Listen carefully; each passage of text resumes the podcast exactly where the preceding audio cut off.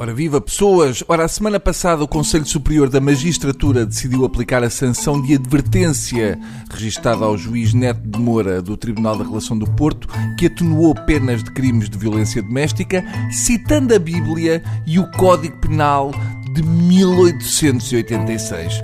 Um comunicado do Conselho Superior da Magistratura deu a conhecer que o juiz Neto de Moura foi sancionado com a sanção de advertência por prática de uma infração disciplinar por dever de correção uma advertência. Ui, que me... Deve estar de rastro o juiz. Lá foi o juiz para casa a cochear por ter levado com uma advertência escrita em papel timbrado.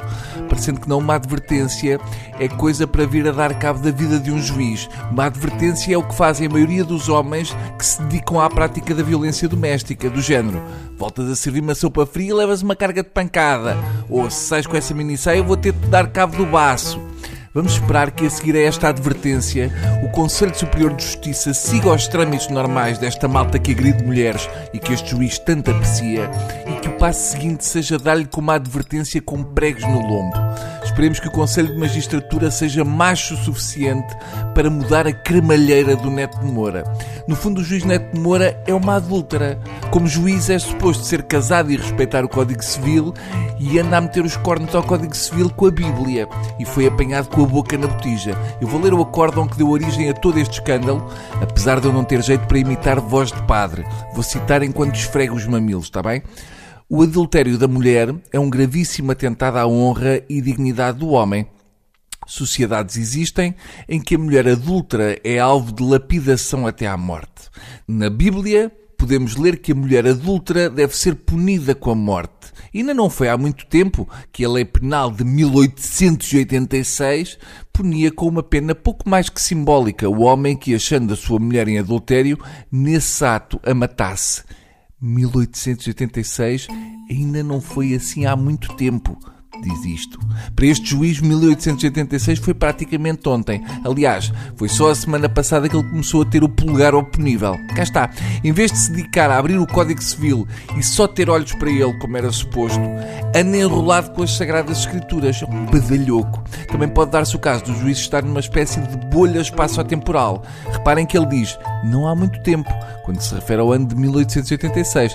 Dá vontade de lhe dar para comer salmão fumado com prazo de validade não há muito tempo ultrapassado. Se para ele não há muito tempo, em 1886, era cortar-lhe a luz e a água e injetar-lhe o vírus da bubónica para ele ver como era a vida não há muito tempo. Reparem que temos um juiz que diz: sociedades existem em que a mulher adúltera é alvo de lapidação até à morte, como se fossem sociedades perfeitamente normais, iguais a tantas outras. Podemos também dizer que sociedades existem onde enforcam juízes por citar a Bíblia, ou sociedades existem onde empalam pessoas que andam de toga, etc. Eu espero é que na sociedade onde eu vivo, um juiz machista, retrógrado e com o cérebro de uma pedra pomos, em vez de uma advertência, seja punido e afastado do seu posto. Isto agora era vir a Constituição da República e dar uma carga de pancada no juiz do Tribunal do Porto com um pau com pregos depois de ter ficado deprimida por não a ter respeitado.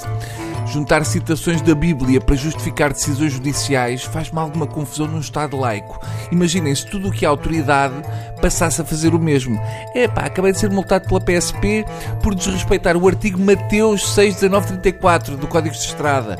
Não estacionarás em cima de passeios, pois esse é o caminho do Senhor quando vai aos frangos. Agora tenho-me apresentado no purgatório uma vez por semana. Mas chatice. Enfim, santa paciência. Até amanhã, seus pecadores.